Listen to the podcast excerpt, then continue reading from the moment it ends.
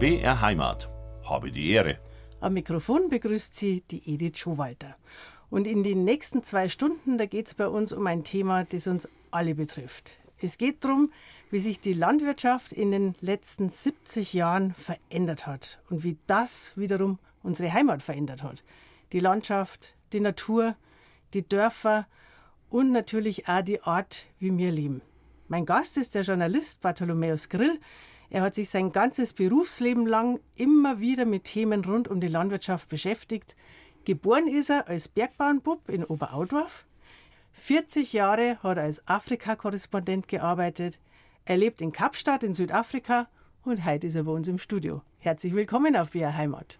Grüß Gott benannt. Herr Grill, Lebensmittelpunkt seit Jahrzehnten in Afrika, aber jedes Jahr sind Sie wieder für ein paar Wochen in Bayern was genießen Sie da am meisten, wenn Sie mal wieder da sind? Am meisten genieße ich die Sprache, weil die Sprache ist Heimat. Und eigentlich da die am liebsten jetzt die ganze Sendung bloß Badisch reden. Ich aber ich habe hab mein Buch in einer Fremdsprache geschrieben, nämlich in Hochdeutsch. Deswegen werde ich das auch in Hochdeutsch weiterführen und dann auch einen kleinen Abschnitt äh, vorlesen, ein bisschen später.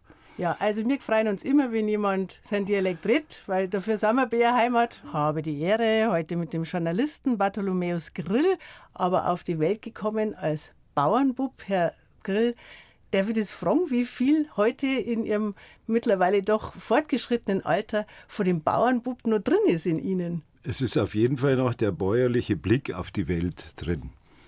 Sowas prägt ein Jahr fürs Leben und ist eine wunderbare Kindheit gewesen, die eine gute Grundausstattung war für den Rest des Lebens.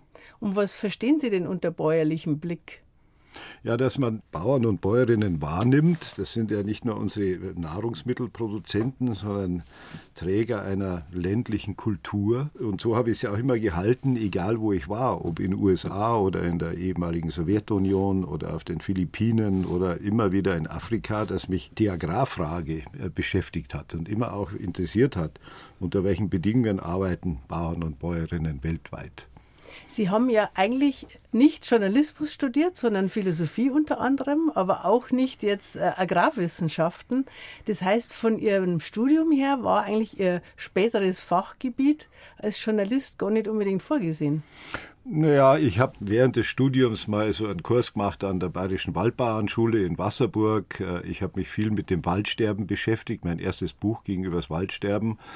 Ich war als Redakteur zuständig für EU-Agrarpolitik. Also das Thema wurde mir quasi in die Wiege gelegt und das habe ich immer wieder auch verfolgt und immer auch Agronomen getroffen. Mhm. Und natürlich das besonders Spannende bei Ihnen ist ja, dass Sie wirklich auf der ganzen Welt rumgekommen sind und die verschiedensten Arten von Bauerntum kennengelernt haben. Also jetzt sage ich mal aus meiner Perspektive als Hobbygartlerin, wenn ich irgendwo auf der Welt hinkomme, ich stelle mir fest, ich habe ganz schnell eine Verbindung zu anderen Hobbygärtler. Ja, wenn es also um die, um die kleinteilige, traditionelle Landwirtschaft geht, dann ist es so. Aber wenn Sie zum Beispiel vor einer Super Ranch in den USA stehen oder noch größere gibt es in Australien mit 300.000 Rindern, Stations. überhaupt mhm. nichts mehr zu tun mit Landwirtschaft. Äh, die hat jeden Bezug äh, zu den natürlichen Grundlagen verloren und das ist ja auch die Stoßrichtung meines Buches, wo ich sage, wir haben die Veneratio Vitae, hat das der Albert Schweitzer mal genannt. Das haben wir verloren. Veneratio Vitae, die Ehrfurcht vor dem Leben. Mhm. Aber ähm, in Australien stellt man sich vor, das ist halt Weidewirtschaft, aber halt auf riesigen Flächen. Ist das nicht einfach das australische Pendant zu dem, mit dem Sie aufgewachsen sind, mit der Almwirtschaft nein, in Bayern? Nein, nein. Was, ist, was, ist der das Unterschied? Ist, das ist vollkommen industriell, äh, automatisiert, absolut tierfeindlich, tierquälerisch. Also, was ist das Tierquälerische daran? Können Sie das konkretisieren? Naja, Man stellt sich vor, die haben doch viel Platz, die können überall rumlaufen. Besser nein, nein, die sind nicht. dann in ganz engen Koppeln und die haben keine Weiden am Boden, sondern zusammengetrampelte Erde. Die werden dann als Schlachtvieh äh, behandelt wie, wie Dinge, wie Assets. Aber Sie sprechen jetzt von den sogenannten Feedlots, sagt man ja auch in, Ja, ja. in Amerika. Ja. Also man darf sich eben nicht die unendlichen Weiten vorstellen, wo die Nein. Tiere grasen, sondern Es ist in, ganz im Gegenteil, in ganz engen Genau. Abgrenzungen und da wird das Futter reingeschüttet und das Genau. war's. Genau. Und ja, Wasser natürlich. Und es sind keine glücklichen Tiere, sondern das sind leidende Geschöpfe. Und das wird nicht mehr wahrgenommen. Und das ist im Grunde die mangelnde Ehrfurcht vor dem Leben. Und das sind auch nicht die Bauern, an die Sie denken, wenn Sie sagen, ja, Nein, die würde ich ersatzlos abschaffen. Ich habe es ja eingangs schon gesagt, Herr Grill, als Bauernbub in Oberaudorf auf die Welt gekommen, aber mehr Zeit in Afrika gelebt mittlerweile als in Bayern. Was ist eigentlich für Sie Heimat? Naja, also Südafrika, wir wohnen ja in Kapstadt, das ist meine zweite Heimat geworden, aber die erste Heimat ist immer noch Oberbayern. Und ich komme auch immer ganz gern zurück. Und äh, wie ich vorhin schon gesagt habe, Heimat ist Sprache. Da kann man dann wieder mal richtig borisch reden mit den Freund und Freundinnen. Und da ist man dann daheim. Und da ist man daheim, genau.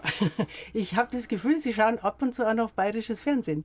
Ja, Weil das eher, war ja immer klein äh, vom Ich- bayerischen Fernsehen und da bin ich daheim. ja, ja, eher selten. Das Eher kann man selten. nämlich in Kapstadt nicht empfangen. Ah ja, okay. Sie haben ja ähm, jetzt 40 Jahre in Afrika gearbeitet, als Afrika-Korrespondent unter anderem für den Spiegel berichtet, aber jetzt sind Sie schon seit vier Jahren im Ruhestand. War da irgendwann einmal eine Zeit dabei, wo Sie darüber nachgedacht haben, ob Sie wieder nach Bayern zurückgekannten? Ja, eigentlich nicht. Und im Ruhestand bin ich ja nicht. Ich würde das eher Unruhestand äh, bezeichnen. Also als Journalist, als schreibender Mensch schreibt man weiter bis ans Ende aller Tage. Gibt es den schönen lateinischen Pr- Spruch Nulla dies sine linea. Das Ah, war auch der Bayerisch ist Spruch. besser, wenn man Latein Ja, zugeben. das heißt, äh, das ist auch der Wahlspruch von Thomas Mann gewesen: Kein Tag ohne Zeile. Aber Sie haben ja viel mehr Freiheiten. Also wenn ich als Afrika-Korrespondent da bin, dann habe ich ja gar nicht die Wahl, solange ich diese Arbeit mache. Aber jetzt haben Sie ja alle Freiheiten und könnten, wenn Sie wollten. Ja, aber wir haben uns entschieden, ich meine, wenn man 30 Jahre in Südafrika lebt, dann nimmt man auch viel von dem Land an. Und äh, Kapstadt ist eine der schönsten Städte der Welt. Angeblich leben da mittlerweile 100.000 Deutsche. Äh, Ich glaube, die Zahl ist ein bisschen übertrieben. Aber es ist die größte deutsche Stadt im Ausland mittlerweile. Und es gibt wenig Gründe, zurückzukehren. Unser Sohn ist in Südafrika geboren und der nennt sich selber einen Südafrikaner. Der hat eher weniger Beziehung zum Bayernland. Und so haben wir beschlossen, dass wir da bleiben. Und ja, Kapstadt ist ja eine, eine Großstadt. Sie können ja auch in Südafrika, haben Sie auch die freie Ortswahl. Sind Sie ein Großstadtmensch geworden mittlerweile? Jein. Also ich lebe gerne in der Großstadt. Äh, Kapstadt hat mittlerweile vier Millionen Einwohner. Als wir nach Südafrika zogen, waren sie erst zwei Millionen mit allen Folgen, Problemen. Aber man ist sehr schnell im Umland. Man hat Berge, man hat äh, Meer, den Indischen Ozean, den Atlantischen Ozean, 40 Strände, 450 Weingüter, eine liebliche Landschaft, aber auch Halbwüste und Steppe und äh, große Tierparks, Na Nationalparks. Also alles, was man sich wünschen kann. Muss Und, und nicht leisten. 320 Tage Sonnenschein im Jahr. Da sind wir fast ein bisschen neidisch, aber nur fast. Wir haben ja auch sehr schönes Wetter oft in Bayern. Jetzt bei 40 Jahren muss man schon sagen, ich weiß, dass Sie jedes Jahr mehrere Wochen in Bayern verbringen, dass Ihnen das auch wichtig ist. Aber natürlich verändert sich alles innerhalb von 40 Jahren. Jetzt, wenn Sie wieder nach Bayern kommen und rumschauen, für uns, die wir immer hier leben, da wird ja jede Veränderung irgendwann das neue Normal.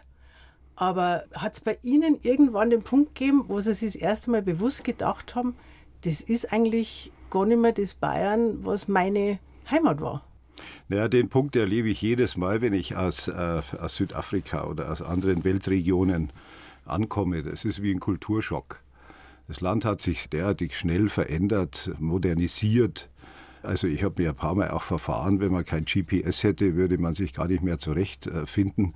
Das Land ist überbaut, versiegelt. Und ich muss da immer an den legendären Redakteur des Bayerischen Rundfunks denken, den Dieter Wieland mit seiner Sendung Unter unserem Himmel. Und der hat sehr genau beschrieben, wie die Landschaft, die Kultur, die Dorfwelt, der ländliche Raum umstrukturiert wird, sprich kaputt gemacht wird. Und das ist ja auch schon mehrere Jahrzehnte her, wo er das geschrieben hat. Seitdem ist ja der Prozess noch weitergegangen. Es ist immer wahrer geworden von Jahr zu Jahr. Und ich wollte auch äh, mal was kurz von, von Dieter Wieland vorlesen. Also Zitat. Ein Kahlschlag geht durchs Land. Begradigung, Bereinigung, Erschließung, Beschleunigung, Kanalisierung, Neuordnung, Verordnung, Verödung. Das Land wird hergerichtet, abgerichtet, hingerichtet. Am Ende bleibt nur das Korsett des öden Rasters, der Triumph des rechten Winkels, Serienlandschaft. Neuordnung im ländlichen Raum. War das die Ordnung, die wir wollten? Eine ausgeräumte, nackte Maschinensteppe, am Reißbrett konstruiert, mit schnurgeraden, asphaltierten Wegen, eine Landschaft ohne Spuren, ohne Geschichte, ohne Namen, ohne Tiere, ohne Baum und ohne jeden Strauch.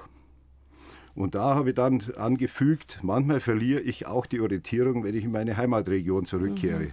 Ein Netz von grauen Teerbändern und Verkehrsinseln überzieht die Landschaft.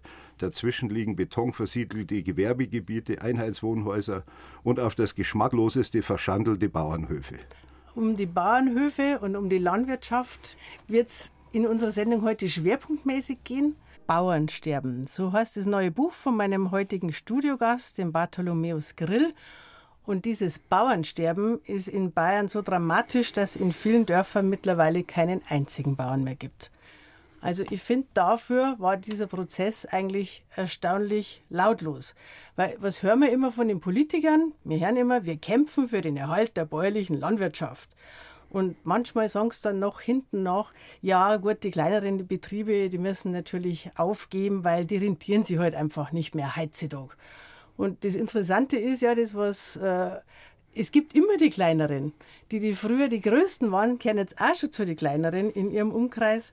Und so geht es halt nicht nur in Bayern, dieser Konzentrationsprozess, sondern in ganz Europa und zunehmend tatsächlich auf der ganzen Welt. Und der Bartholomäus Grill kennt die Landwirtschaft in der ganzen Welt zum Großteil aus eigener Anschauung. Wann und wo hat denn dieser Prozess eigentlich angefangen, Herr Grill?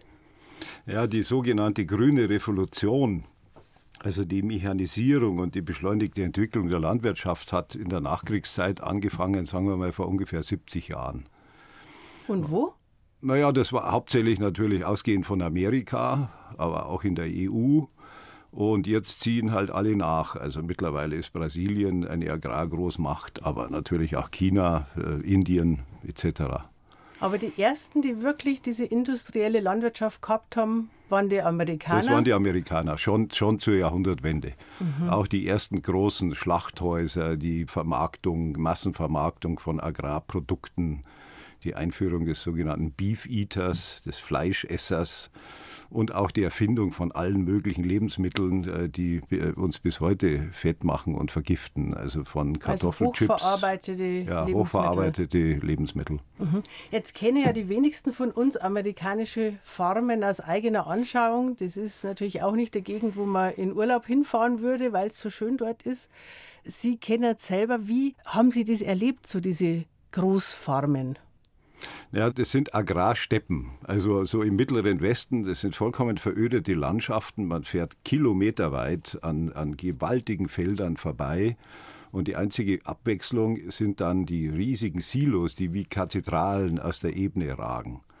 Also eine vollkommen zugerichtete, reine Zwecklandschaft äh, mit, mit ausgedehnten Monokulturen, die eigentlich nur der Produktionssteigerung und Intensivierung dienen aber sie ist sehr effektiv.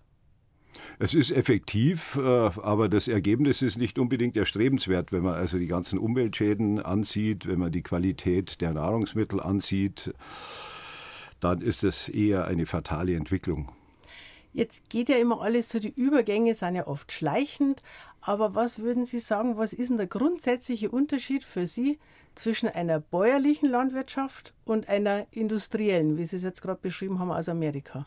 Ja, industrielle äh, Landwirtschaft setzt auf immer mehr Fremdmittel, sprich auf fossile Energie, auf äh, Kunstdünger, auf Pestizide, also Insektizide, Herbizide, Fungizide, also einen immer höheren Fremdmitteleinsatz, in der Milchwirtschaft eben gewaltige Mengen von, von Futtermitteln und eine vollkommen durchrationalisierte, mechanisierte Produktion, die jede Beziehung zur Natur verloren hat. Jetzt haben wir ja in Deutschland die Situation, dass es zum Teil auch schon eingetreten ist, was Sie beschreiben. Diese Zahl habe ich jetzt aus Ihrem Buch. Also 17 Millionen Hektar landwirtschaftliche Flächen haben wir selber in Deutschland. Und zusätzlich dazu werden auf 7 Millionen Hektar irgendwo in den USA oder Brasilien Futtermittel für unsere Tiere angebaut. Also Soja vor allem.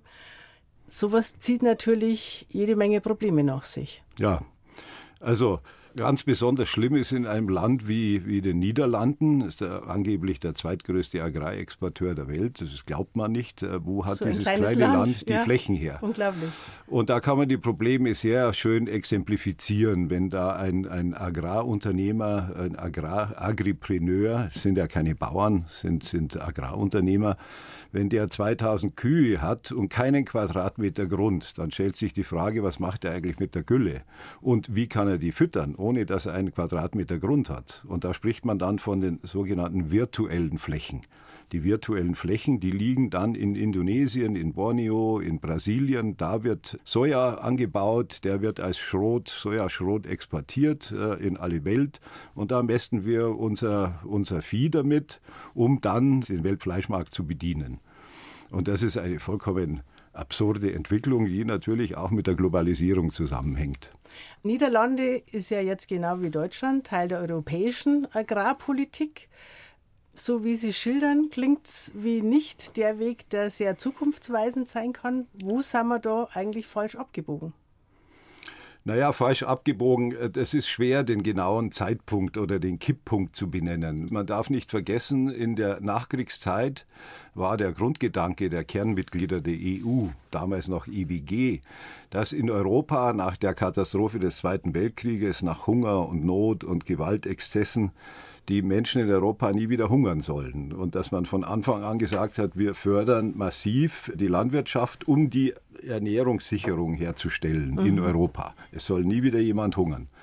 So, und das lief dann sehr gut an. Und ich weiß auch im, im, eigenen Hof, dieser Aufschwung durch die Mechanisierung, durch die Subventionen, haben wir irgendwann mal, also auch immer besser, die Einkünfte wurden immer besser. Man konnte sich auch die Wohlstandsgüter leisten und zur Industrie aufschließen. Also Wohlstandsgüter wie Waschmaschine, Fernseher, Ölheizung, äh, Spülklosett, Auto und so weiter. Und dann hat aber diese Politik der EU zu einer unglaublichen Überproduktion geführt und zu immer mehr Konzentrationen. Äh, das war eine Politik. Das ist jetzt zeitlich in den 60er Jahren ungefähr. Das war in den, ja, also Ende der 60er Jahre. Mhm. Und dann so Anfang der 70er, Mitte der 70er Jahre haben wir von Getreidebergen und Milchseen gesprochen und eine gigantische, äh, absurde Überproduktion gehabt. Und es wurden auch viele äh, Lebensmittel vernichtet. Und dann kamen so Reformchen wie die Milchquote, um die Produktion zu drosseln und so weiter. Aber der Schaden war angerichtet. Es sind äh, in der Zeit, also von damals bis heute, ungefähr eine Million Bauern äh, über den Jordan gegangen. Die mussten aufgeben. Die Devise hieß immer wachse oder weiche. Also im Und da Grunde, sprechen wir jetzt nur von Deutschland in dem Fall. Wir sprechen von der ganzen EU. Ach, das ist schon EU-weit. Ja, ja, aber ja, ja. die Zahl, mhm. eine Million weniger Höfe, das ist nur Deutschland. Ja, das meinte ich. Ja, ja, mhm. ja, mhm. ja. Wachse oder Weiche hat es geheißen. Genau. Und es hat sich alles immer mehr konzentriert und die vielen Nachteile, die dieses System mit sich bringt, haben Sie ja schon angesprochen. Ein großer Vorteil ist unbestritten, man kann auf diese Art und Weise sehr preiswert Lebensmittel produzieren. Und das klingt ja erst einmal wie ein großer Segen, ist aber gar nicht so unproblematisch. Und da würde ich gern als nächstes mit Ihnen drüber reden. Bei Ihrer Heimat habe die Ehre, heute mit dem Journalisten Bartholomäus Grill und gerade hat er gesagt, nach dem Krieg, da war halt das Ziel der Agrarpolitik, niemand soll jemals wieder hungern in unserer Heimat. Und da muss man ja wirklich sagen, oder dürfen wir sagen, das haben wir ja vollkommen erreicht, dieses Ziel. Absolut, man hat die Ernährungssicherheit hergestellt die Ernährungssicherheit hergestellt. Gut, es haben natürlich viele Bauern aufgeben müssen, weil sie zu diesen neuen Bedingungen nicht mehr konkurrenzfähig waren. Kann man immer nur sagen, mal irgendein Preis hat halt sowas, wenn man das erreichen will. Und das ist ja nach wie vor so, dass es grundsätzlich ja ein großer Segen ist für die Menschheit, wenn man Lebensmittel preiswert herstellen kann, oder? Mhm. Ja, auf jeden Fall. Aber dieses Gerede, naja, das hat halt seinen Preis und so weiter, das ist halt die vollkommene Fortschrittsgläubigkeit. Äh, und jetzt sind wir an einem Punkt, wo wir so viele Schäden anrichten durch unsere Produktionsweise, dass die biologischen Grundlagen bedroht sind. Aber nochmal zurück äh, zu dem, zu dem, alle Verbraucher und Verbraucherinnen wollen billiges und gutes Essen. Und der Anteil der Ausgaben für Essen und Lebensmittel an unseren gesamten Lebenshaltungskosten ist immer weiter gesunken.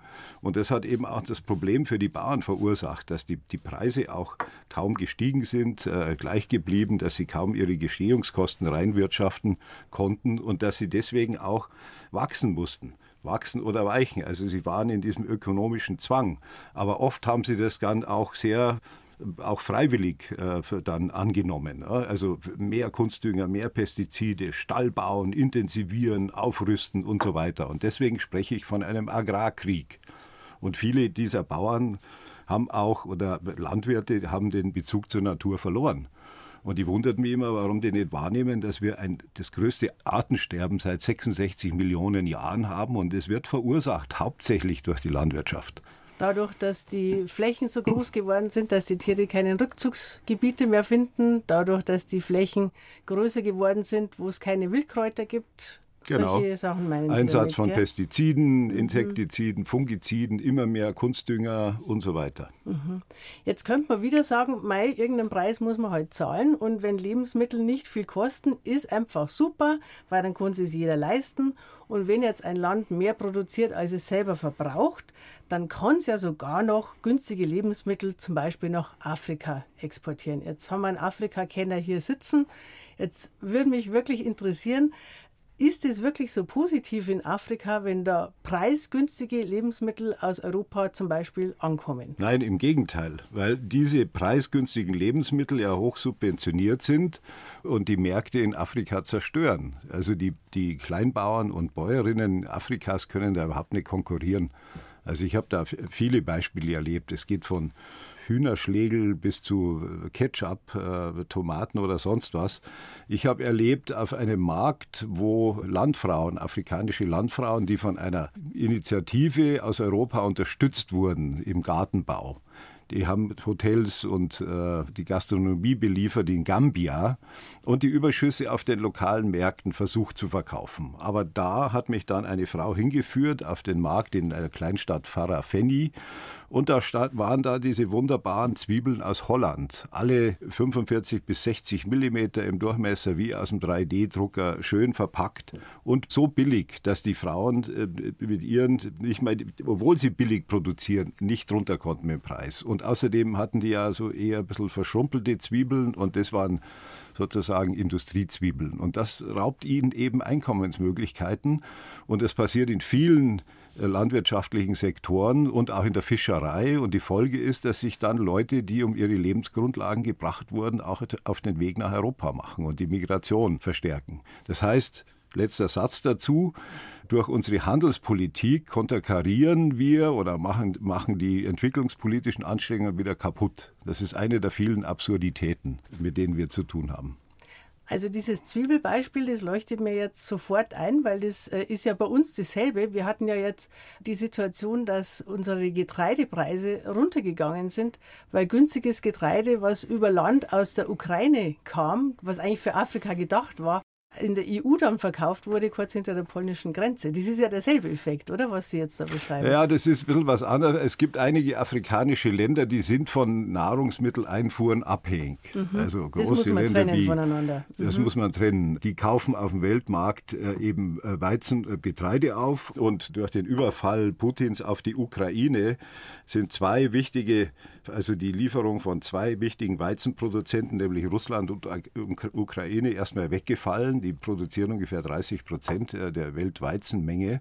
Und das hat sich dann bei Ländern wie äh, Jemen oder Ägypten schon massiv ausgewirkt. Und es wirkt sich auch übrigens auf die Organisationen der Vereinten Nationen, die mhm. Hungerhilfe leisten, aus, mhm. weil, weil natürlich so auch die, der, der, der Preis hochgeht. Und das ist ja ohnehin vollkommen absurd, was auf dem Getreidesektor an der Getreidebörse in Chicago passiert. Da wird mit Futures gehandelt, also nicht mit realen Getreidemengen, sondern mit Getreidemengen, Entwicklungen, die man in der Zukunft erwartet. Mhm, also Spekulationen Spekulation, mit ich nenne das wirklich kriminelle Spekulation. Und die Menge, mit der spekuliert wird, ist ungefähr das über 70-fache der tatsächlichen Menge, die existiert. Wahnsinn. Aber jetzt nochmal, um darauf zurückzukommen. Wir müssen unterscheiden zwischen einer akuten Notlage, wo wirklich Importe lebensrettend sind, und das andere, was Sie mit den Zwiebeln beschrieben haben, das hat eine völlig andere Motivation. Ja, das eine ist Nothilfe und das andere ist Handelspolitik.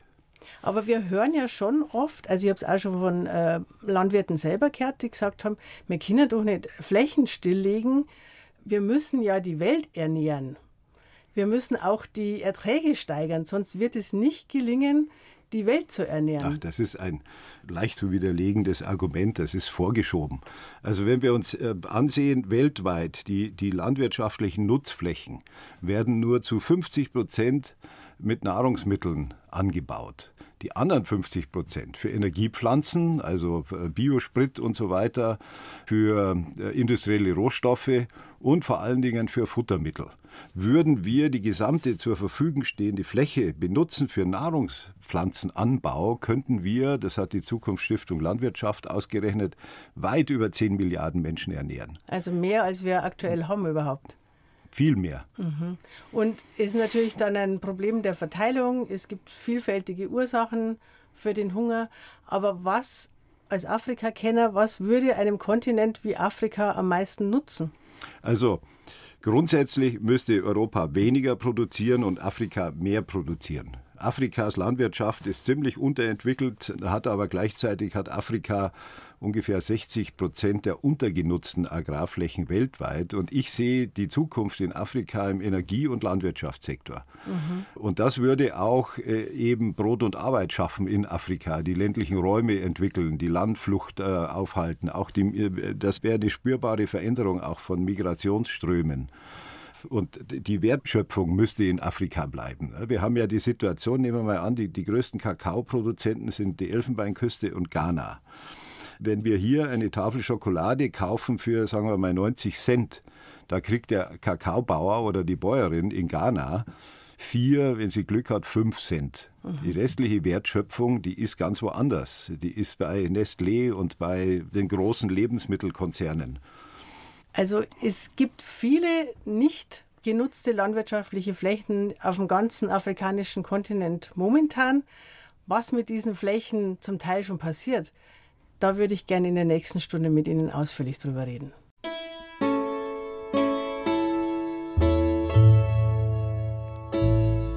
BR Heimat. Habe die Ehre noch bis zwölf mit dem Journalisten Bartholomäus Grill. Und er hat uns in der ersten Stunde schon geschildert, wie radikal sich in seinen Augen seine bayerische Heimat verändert hat. 40 Jahre lebt er mittlerweile in Afrika, aber er kommt jedes Jahr noch für ein paar Wochen nach Bayern. Das ist ihm auch ein Anliegen. Die Landwirtschaft hat sich sehr stark verändert in der Zeit. Die Landschaft hat sich verändert, die Natur und die traditionelle bäuerliche Landwirtschaft, die geht halt immer mehr zurück. Manche fragen sich schon, ob die überhaupt nur eine Zukunft hat in Bayern. Und in der Welt frage ich ihn nachher auch. Darüber reden wir nämlich gleich. Ich bin die Edith Schuhwalter. Ich freue mich, dass Sie zuhören. Wie schaut die Zukunft der traditionellen bäuerlichen Landwirtschaft aus? Momentan, Herr Grill, geht ja die Entwicklung ganz klar weg von den bäuerlichen Familienbetrieben und zwar weltweit, muss man sagen. In Afrika, wo sie ja seit 40 Jahren leben, sind es eben oft nicht mehr die Bauern, die das Land bewirtschaften, sondern da gibt es multinationale Großkonzerne. Wie kann man uns das konkret vorstellen? Man spricht vom sogenannten Landgrabbing. Das ist übersetzt, würde man sagen, der Landklau oder Landraub. Also das sind Investoren, Agrarholdings oder Staaten, die in Afrika riesige Flächen pachten oder kaufen meistens pachten, um da Nahrungspflanzen anzubauen für die eigene Ernährungssicherheit. Wenn man sich vorstellt, China ist da ganz vorne dabei, hat 20 Prozent der Weltbevölkerung, aber nur 6 Prozent der Ackerflächen und ist eben auch von Nahrungsmitteleinfuhren abhängig. Aber auch Indien und Deutsche ist im Grunde ein weltweites Phänomen. Und das andere ist, dass man eben Nahrungsmittel im Ausland erzeugt auf diesen sehr billig gepachteten Flächen um dann eben auch auf den internationalen Agrarmärkten mitzumischen. Das sind die beiden Gründe. So, und das führt aber dann zu einer Enteignung und Vertreibung von indigenen Völkern, von einheimischen Kleinbauern und Kleinbäuerinnen, die dann als Lohnsklaven da auf großen äh, plantagenartigen Feldern arbeiten dürfen, aber ihre Heimat verlieren. Und was hat das für Auswirkungen auf die Ernährungssituation in diesen Ländern? Naja, das, es gibt vollkommen absurde Situationen. Ich habe das mal erlebt. Ich habe in Äthiopien über eine Hungersnot im Süden des Landes äh, berichtet, äh, bei den Borena. Und auf der Rückfahrt sind uns Nahrungsmitteltransporter des World Food Program der Vereinten Nationen entgegengekommen mit vollen Lastwagen, mit Getreide, Speiseöl, Bohnen und so weiter. Und also auf Hilfslieferungen. Hilfslieferungen. Auf mhm. der anderen Seite sind äh, Schwertransporte mit Agrarprodukten, die auf diesem gepachteten Land erzeugt wurden, zum Hafen von Djibouti gefahren worden. also ein Land, was ohnehin ein Problem hat mit der Ernährungssicherheit, äh, äh, schnelles Bevölkerungswachstum und so weiter und dann noch Landgrabbing hat, also diese Flächen verliert und eine Hungersnot hat, da konnte man die ganzen Absurditäten sehen. Aber wie kann das funktionieren? Wer verpachtet denen diese großen Ländereien? Mhm. Der Staat. Da geht es um, um großes Investment. Die erhoffen sich Arbeitsplätze und das Mitmischen auf den Weltagrarmärkten. Und äh, das ist steuerfrei am Anfang für zehn Jahre meistens. Der Pacht ist fast nichts, aber langfristig verspricht man sich eben da die Entwicklung der ländlichen Räume. Das Gegenteil trifft ein. Es ist eine hochkonzentrierte Plünderung und man spricht vom Agroimperialismus. Mhm. Und das kann deswegen funktionieren, weil die Bauern das Land, was sie bewirtschaften, nicht wie bei uns im Grundbuch eingetragen haben, sondern die haben da halt seit Generationen das Land bewirtschaftet, aber es ist nirgends dokumentiert, dass das ihr Land ist. Genau. Und das sind die, die Grundprobleme. Sie haben ja vorhin gesagt, viele äh, Kleinbauern und Bäuerinnen müssen aufgeben. Im globalen Süden, in, auf Kontinenten wie Afrika, ist es äh, ganz anders. Da sind äh, die Kleinbauern und Bäuerinnen, die Subsistenzbauern, eigentlich die Ernährer des Kontinents. Also und, Subsistenz und, heißt die Subsistenz selbst für die eigene Selbstversorger mhm. für den eigenen Verbrauch. Zum Beispiel werden die Frauen in der Feldarbeit, afrikanische Frauen produzieren ungefähr, man schätzt 60 bis 70 Prozent der Nahrungsmittel in Afrika. Mhm. Also ohne Frauen würde es noch schlechter ausschauen. So, und, und es geht um die Rechte dieser Kleinbauern und Bäuerinnen. Die haben, es gibt mittlerweile auch weltweite Verbände wie, wie La Via Campesino, die sich eben dann auch für Besitzrechte, Eigentumsrechte einsetzen, äh, die sich organisieren, die versuchen, die ländlichen Räume zu entwickeln. Das ist ja das Problem, dass Investitionskapital fehlt, weil die, die Leute ihren Grund und Boden nicht beleihen können. Er gehört ihnen ja nicht. Also können ja. auch nicht investieren. Also haben sie kein Bargeld zur Verfügung. Genau. genau. Und, genau. und so entwickelt sich die auch, auch nicht weiter. Diese Maxime, wie es bei uns in Europa ja ist und seit Jahrzehnten ist, mit diesem Wachse oder Weiche, oder kann man das gar nicht vergleichen? Nein, das kann man überhaupt nicht vergleichen. Mhm. Nein. Jetzt sagen ja manche, mit der Landwirtschaft wird ein Heiden Geld verdient, nur nicht von den Bauern.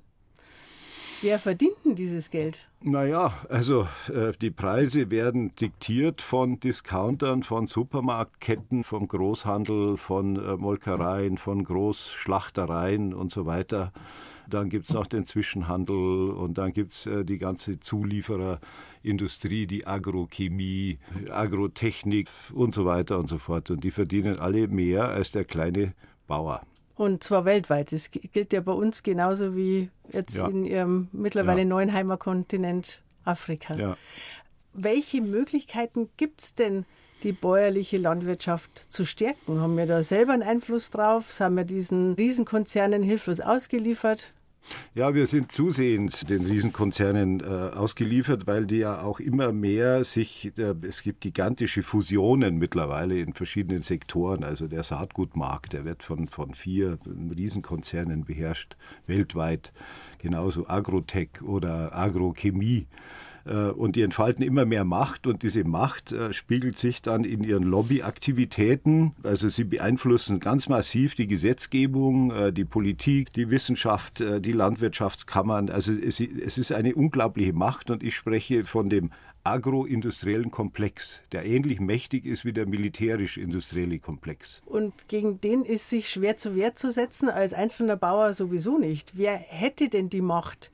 Da die Macht zu begrenzen? Naja, also auf oberster Ebene äh, zum Beispiel, das ist, gleiche Entwicklung hat man im Versandhandel, Internetsektor, in der ganzen digitalen äh, Bereich, dass da auch gigantische, mächtige Unternehmen herangewachsen sind, wie Amazon oder Apple oder Microsoft und dass äh, in USA längst darüber diskutiert wird, Antitrust-Gesetze wieder zu aktivieren. Das hat man schon in den 20er Jahren gemacht, als ein Autohersteller wie Ford drauf und dran war, sozusagen der in Amerika der einzige Autohersteller wird. Und da hat man die Antitrust-Gesetze gemacht. Und es ist höchste Zeit, dass man das auch in der Agrarindustrie anwendet. Haben wir jetzt in Europa schon Beispiele von so großen Agrarfirmen, die sich hier Land, jetzt sage ich es mal ein bisschen provokant, unter den Nagel reißen? Oder ist das was, was jetzt wirklich hauptsächlich ein Problem auf anderen Kontinenten Nein, ist? wir haben, wenn wir uns die Entwicklung anschauen, äh, in, in Ostdeutschland, also Mecklenburg-Vorpommern zum Beispiel, da ist fast die Hälfte des Agrarlandes in, in ortsfremder Hand. Und da sind große Agrarholdings, die einfach aus Spekulationsgründen und weil die Bodenpreise enorm gestiegen sind seit der Weltwirtschaftskrise 2008, 2009 in dieses Geschäft eingestiegen sind. Normalerweise durften nur Landwirte oder landwirtschaftsaffine Leute Grund und Boden erwerben, aber das hat man umgangen und man hat Agrarholdings, wo dann die Münchner Rück mit drin sitzt und Möbelfabrikanten und, und andere. Und das, was übrig geblieben ist von der ehemaligen DDR, und die Dorfbewohner, die sagen, ja, das ist typisch, die, die, die Hyänen des Westens sind über uns hergefallen und haben uns äh, enteignet, mehr oder weniger. Mhm. Und, und also die Bauern, die da noch übrig geblieben ist, die können kaum noch die Pacht bezahlen, die, die, die Bodenpreise gingen durch die Decke. Also die fühlen sich auch vom Agro-Imperialismus überrollt. Mhm. Zu also, Recht. Also wir haben das Problem bereits in Deutschland. Sehen Sie das drohen, dass auch Bayern davon betroffen sein könnte? Nein, Bayern ist relativ kleinteilig und vielfältiger. Von daher ist die Wahrscheinlichkeit nicht so groß, wenn Sie sich die, die Ländereien im Osten ansehen, die ehemaligen LPGs. Ich bin da mal mit meinem Vater hingefahren, der wollte das unbedingt mal sehen und unser Hof hat 25 Hektar gehabt und da ist man dann auf Ländereien, die haben das 10, 20, 30 bis zu 100-fache. Da hätte der, der eigene Hof 100 äh, Mal Platz mhm. gehabt.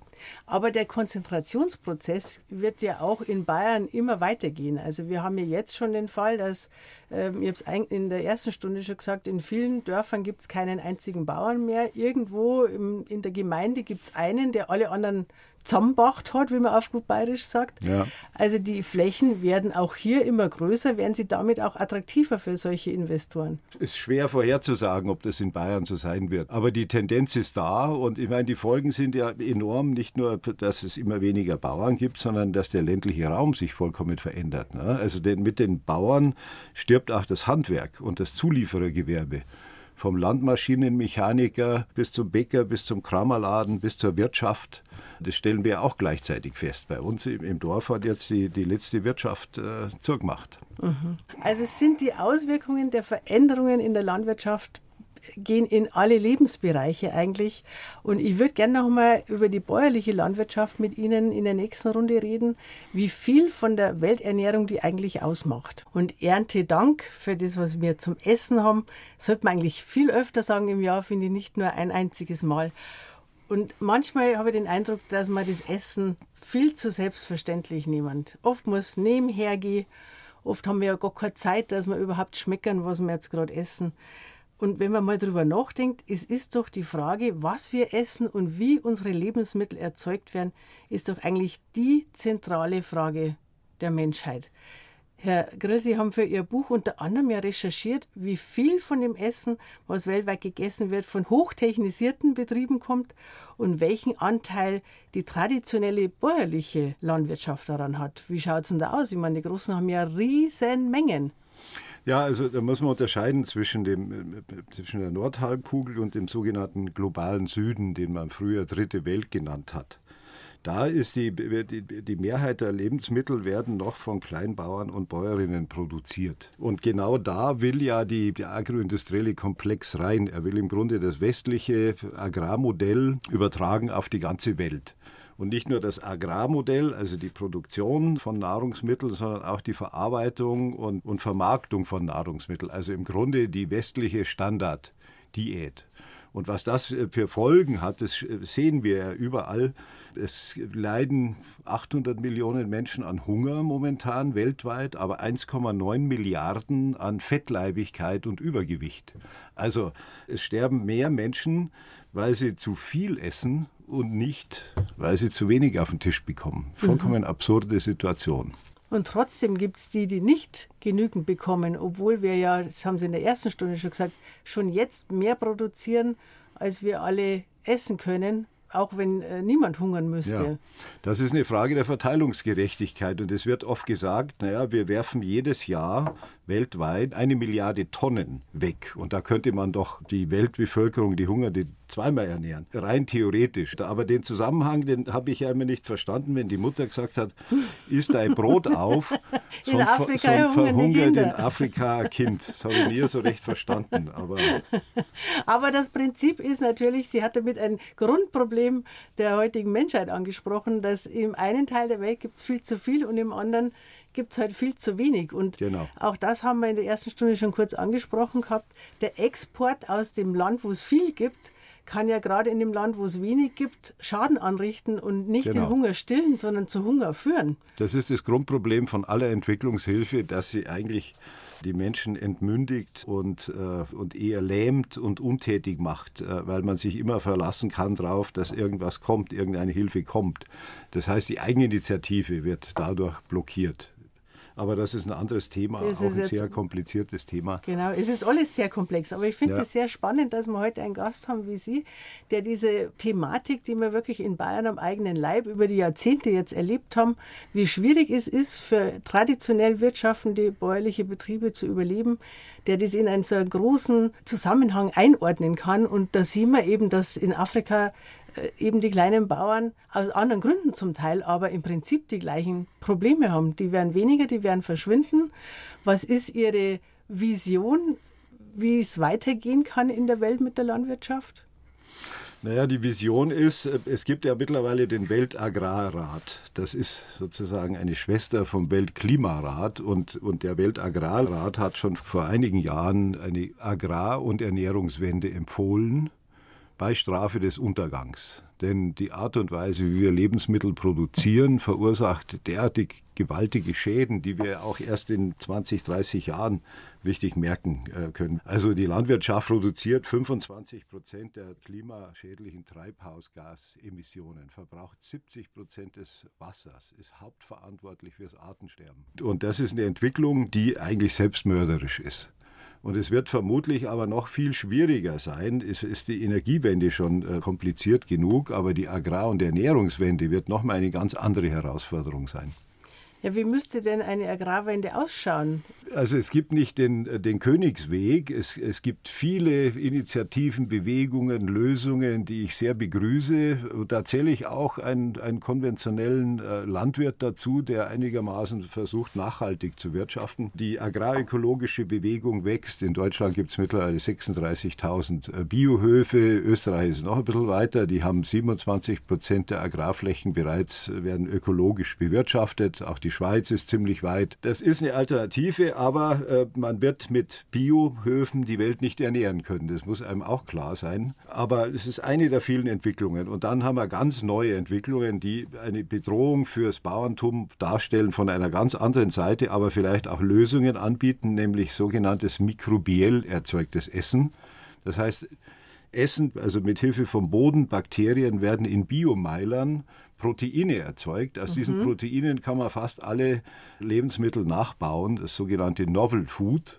Und das Geben hätte Sie uns natürlich. Mal ein Beispiel, was, was auf diese Art und Weise schon produziert wird. Zum Beispiel, äh, es hat jetzt mal einen Test gegeben, Rühreier, die nicht mehr zu unterscheiden sind von äh, richtigen Hühnereiern. Und mhm. das wird sich ausweiten auf alle. Äh, vermutlich werden wir in 30 Jahren einen echten Schweinsbraten von einem äh, falschen, in Anführungszeichen, nicht mehr unterscheiden können. Und es fließen auch Milliarden Investitionen in die Start-ups hinein. Ich begrüße das. Das hat nur den Haken. Einerseits der Energieverbrauch ist enorm hoch. Zweitens, das wäre der Todesstoß für den ländlichen Raum. Dann würde man sozusagen die Landwirtschaft nicht mehr brauchen. Und das ist nicht wünschenswert, weil also die gute Landwirtschaft, das sind Naturschützer, das sind Landschaftspfleger und, und das dient auch dem Erhalt der ländlichen Kultur.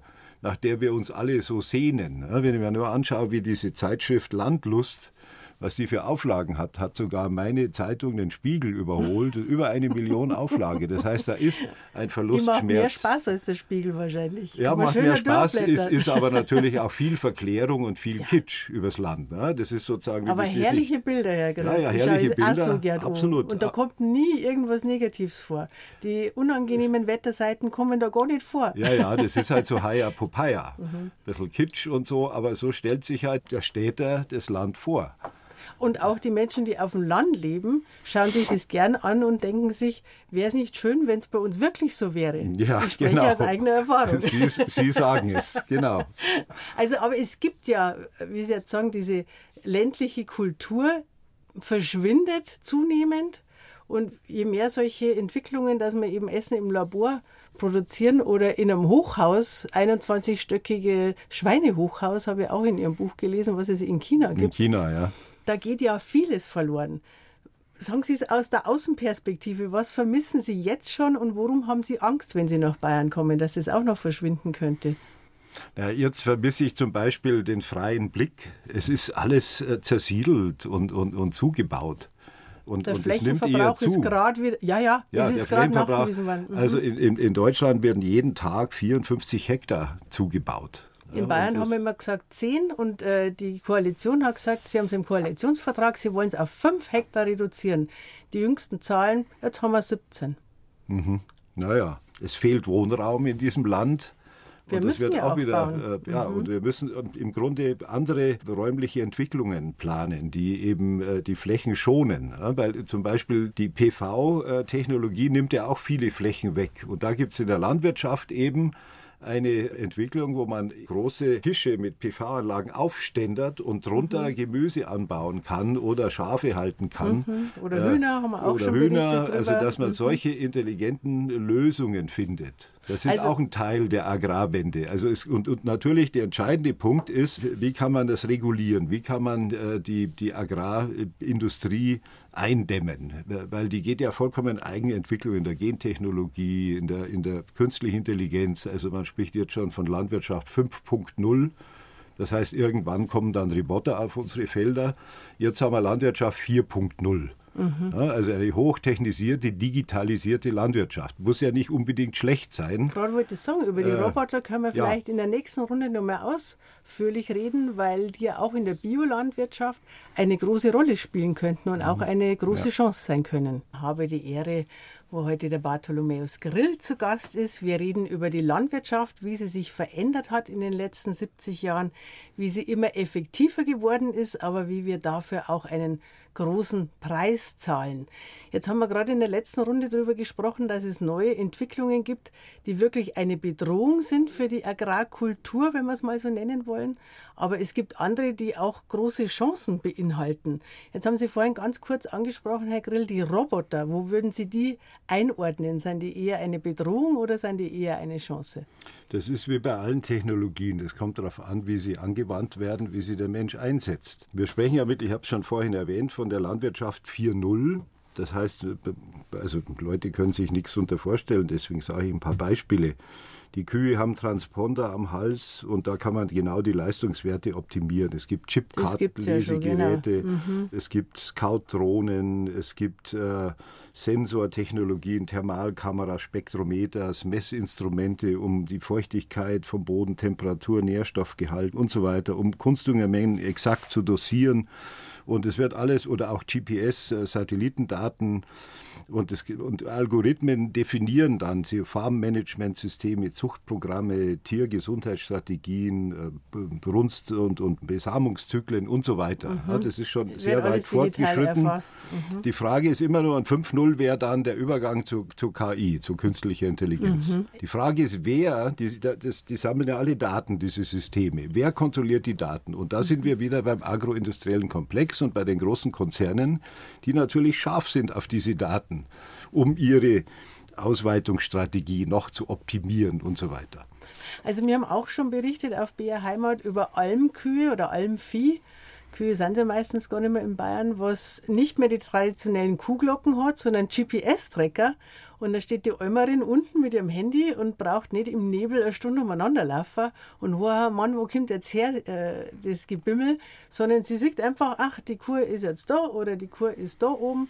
Das ist ja eigentlich, da ist doch nichts dagegen einzuwenden, oder? Ja, kann man so machen, aber ich finde es schon besser, wenn der, der Schweizer hat es bei uns geheißen auf unserem Bergbauernhof, der Senna, Mhm. Wenn man in der Früh zum Kier suchen geht, da war der Tiroler und da ist man durch die ganzen Gräben gegangen und hatte die Kier gesucht. Und hin und wieder ist eine abkugelt. Das passiert. Das passiert auch mit dem Transponder mhm. und mit, mit, dem GPS. Aber das Normale ist ja, dass man es suchen muss, weil man es zum Molker treiben muss. Und ob man es jetzt über die Glocken oder die Schellen findet oder über den GPS-Tracker, ja, gefällt das nicht. Ich merke schon. Nein, weil, weil man dann, schaut dann ständig auf sein GPS und, und schaut nicht auf, auf die Natur, auf die, äh, auf die Topografie, auf die, also die eigentlichen Kernaufgaben, äh, das Land zu kennen, die Bergwelt genau zu kennen, auch zu spüren äh, wo sich das Vieh hinbewegt hat und so weiter. Ne? Das ist halt eine vollkommen technisierte, entzählte Tätigkeit es gehen immer Fertigkeiten verloren, wenn man eine Erleichterung hat. Gell? Das genau. ist irgendwie automatisch. Genau. Und erst freut man sich, dass es einfacher ist und ja. nach einer Zeit merkt man, dass man das eigentlich gar nicht mehr ja. kann, was man schon mal Kinder ja. hat. Ein anderes Beispiel, was mir jetzt so einfällt, im Biobau, das ist ja das Tolle daran, da werden eben keine Unkrautvernichter eingesetzt und keine Insektenvernichter, hat aber zur Folge, dass bis jetzt sehr viel Handarbeit notwendig ist, zum Beispiel in der Unkrautbekämpfung. Ja. Also ähm, ich weiß, da bei uns in der Gegend gibt es große Gemüsefelder. Wenn man da vorbeifährt im Hochsommer, 30 Grad Hitze und dann sind da Leute, 20, die in der prallen Sonne stehen, von in der Früh, die fangen ganz früh an, weil sonst geht es ja, mhm. halten sie das körperlich mhm. gar nicht durch. Und werden da stundenlang Unkraut hacken. Also wer würde so eine Arbeit machen wollen, freiwillig? Da muss man schon sagen, da kann ja ein Roboter, der irgendwann mit KI das Unkraut erkennt, ja wirklich auch eine große Chance sein, oder? Ja, aber es wäre auch eine Chance für Arbeitslose oder für Zuwanderer oder für Migranten. Es kostet jeder Fortschritt Arbeitsplätze. Tja. Das ist so. Da muss man abwägen. Ja. Geboren auf einem Bergbahnhof in Oberaudorf mit Blick aufs Kaisergebirge. Das ist mein Gast heute, der Bartholomäus Grill. Herr Grill, was haben Sie denn heute noch im Rentenalter für Erinnerungen an Ihre Kindheit dort? Ach, das ist eine sehr romantische Erinnerung, weil das, das war eben noch eine sehr nachhaltige Landwirtschaft, äh, kleinteilig. In Afrika würde man sagen Subsistenz, also das meiste, was man äh, gegessen und gebraucht hat, wurde selber auf dem Hof äh, produziert. Ein wunderbarer Bergbauernhof und es gab alles. Der But Butter wurde selber gemacht, der Schnaps ist äh, brennt worden, der Speg ist gesächt worden. da so reden wir von den 50er Jahren, oder? Wir reden von den späten 50er Jahren, mhm, ja, genau. als die Großeltern noch den Hof bewirtschaftet mhm. haben. Jetzt sage ich mal, aber rechte Schinterei wird es auch gewesen sein. Ja, es war Schinterei, klar, war harte Arbeit, aber es, es war auch entschleunigt äh, und es war genug für alle da und man hat sich auch nicht so abhetzen müssen und vor allen Dingen hat man auch also das soziale Gefüge war ein anderes. Ich will das nicht romantisieren, aber man hat sich gegenseitig Käufer. Mhm. Natürlich hat es auch ein paar äh, Großkopferte und, und, und, und, und Großbauern geben, da in, in der Gegend gerade äh, das, das Gut von, äh, von Sachs, Ernst Wilhelm Sachs, großes Landgut, Begründer von den Fichtel- und Sachswerken. Mhm. Aber ansonsten war die Welt in Ordnung und war, man war halt eingebunden in den, in den Jahreskreis. Ne? Die, die kirchlichen Festtage, der Rhythmus, äh, die Langsamkeit und eben nicht dieses ständige Beschleunigen und mehr muss produziert werden und so weiter. Der Großvater hat immer gesagt, ja, was man rausnimmt, äh, aus dem Holz zum Beispiel, das muss man auch wieder abpflanzen. Ja, sodass immer das natürliche Gleichgewicht da ist und für die nächste Generation was bleibt. Und nicht so, wie man in Bayern sagt, so ruchert, dass man alles wegtrischt und dann wieder Monokulturen und Fichten und so weiter. Es war noch eine intakte Welt, mhm. sie ist aber untergegangen mittlerweile. Wissen Sie, was mir auffällt, Herr Grill? Jetzt haben Sie zum ersten Mal richtig einen Dialekt geredet. Mit dem Wort Ruchert? Nein, überhaupt. Seid ihr jetzt von Ihrer Kindheit ja, reden? Ja, freilich. da hören wir jetzt richtig, wo sie herkommen, weil sie natürlich sehr, ja, man hört, wo sie herkommen im Akzent, aber sie haben jetzt einen richtigen Dialekt geredet und das zum ersten Mal in der Stunde oder in der, der Sendung überhaupt. Ja, da merkt man, dass das heute halt tief aus dem Herzen kommt. Genau, wie ich am Anfang gesagt habe, äh, Heimat ist Sprache. Mhm. Und hat denn dieser Hof überlebt? Weil die Bergbauern, die haben ja gar nicht die Möglichkeit gehabt, dass ja, ja, sie den so gibt es noch. Den äh, bewirtschaftet mein, mein Cousin, schaut jetzt ein bisschen anders aus. Er hat überlebt. Ja, ja. Das ist ja auch schon mal eine, ein großer mhm. Punkt und was nicht selbstverständlich ist. Bartholomäus Grill, seine neue Heimat ist in Südafrika. Er lebt seit ja, 2000, glaube ich, in Kapstadt in der Großstadt, fühlt sich da sehr wohl. Und auch wenn wir jetzt Heilig Drei König schon hinter uns haben, bei uns in Bayern geht ja die Weihnachtszeit bis Lichtmess, bis zum 2. Februar. Da würde mich jetzt einfach interessieren, wie lange Sie braucht haben, sich daran zu gewöhnen, dass in Südafrika, in Ihrer neuen Heimat, am 24. Dezember Hochsommer ist. Naja, so groß sind die Unterschiede nicht durch den Klimawandel. Es gibt ja hier auch keinen Schnee mehr. Und, äh, ja, Mann, na, na. Also. Irgendwann im Dezember haben wir immer Schnee, dann haben wir schnell Weihnachtsstimmung ja, ja. und die merken wir uns bis, bis zum Heiligen Abend. Nein, wir haben ein, äh, was nicht gibt in Südafrika sind äh, äh Fichten, also es gibt keine Nordmantanne und so weiter, nur Pinien und wir haben äh, einfach einen Plastik. Christ, Ach, Herr Christbaum. Grill, jetzt enttäuschen äh, Das ist aber auch äh, also vom, vom, vom CO2-Fußabdruck. Oh, oh, oh, die einen sagen so, die anderen sagen so, Herr Grill. Na, jedenfalls, und, und weil wir ja auch diesen Geschenke- und Konsumwahn abgeschafft haben, ist es relativ ruhiges äh, Fest. Allerdings wird es auch immer mehr kommerzialisiert. Es gibt mittlerweile Christmas in July, kommt auch aus USA, dass man dann im Sommer nochmal ein Weihnachten feiert. Also Aber der Juli wäre ja in Südafrika das wäre wär geeigneter, das wäre mhm. dann Winterzeit. Dann hat man zweimal Weihnachten, aber irgendwann werden wir ja je zwei Monate mal Weihnachten haben. Aber es, wie feiern Sie es in Ihrer eigenen Familie? Was ist ja, Ihnen ja. da wichtig? Eigene Familie, es werden ein paar Weihnachtslieder gesungen. Wenn wir Glück haben, gibt es eine Weihnachtsgans, ist auch nicht so verbreitet äh, in, in Südafrika. Und ansonsten ganz normal, der Hauptfeiertag ist eigentlich der 25. In, mhm. der, in der angelsächsischen Kultur ist der 25. Und das haben Sie auch so übernommen? Tag. In das haben wir auch so übernommen, ja. Mhm. Jetzt haben wir zum Schluss, Herr Grill, noch ein musikalisches Schmankerl für Sie. Und zwar hat unser Musikplaner, der Hannes Hitzelberger, hat extra für Sie die Intaler Blasmusik Ach, ausgesucht. Vom Ludwig, mein Freund Ludwig Resch. Schönen Gruß an Ludwig. Muss ich kurz dazu sagen. Ein alter Freund aus Oberaudorf am Inn, aus meinem Geburtsort. Und er hat eine Tour gemacht mit seiner Blaskapelle in Südafrika. Es war eine wunderbare Reise. Und seither sind wir befreundet und es freut mich jetzt ganz besonders, dass von Ludwig was gespielt wird, von den Intaler Blasmusikanten. Und jetzt haben Sie noch das Privileg, das rauszuhören dürfen, ob man einen Walzer spielen soll oder Polka. Was ist Ihnen lieber? Polka. Dann nehmen wir eine Polka. Und damit bedanke ich mich ganz herzlich fürs Kommen, Herr Grill. Es waren spannende zwei Stunden. Ich wünsche Ihnen alles Gute und kommen Sie wieder gut heim nach Kapstadt. Es war mir ein Vergnügen. Für Gott benannt.